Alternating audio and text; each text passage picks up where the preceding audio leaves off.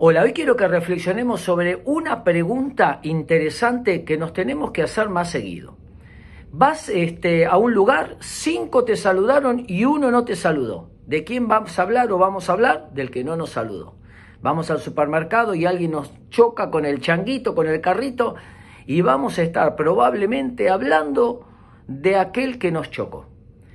Nos volvemos a veces expertos en los problemas analizamos una y otra vez cuando las cosas salen mal.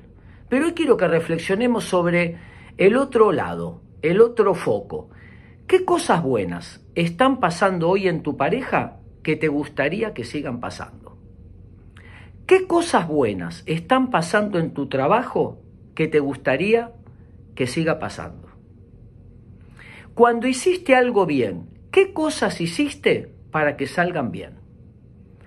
Está bueno analizar los problemas, pero también está bueno poder poner la lupa cuando las cosas salen bien.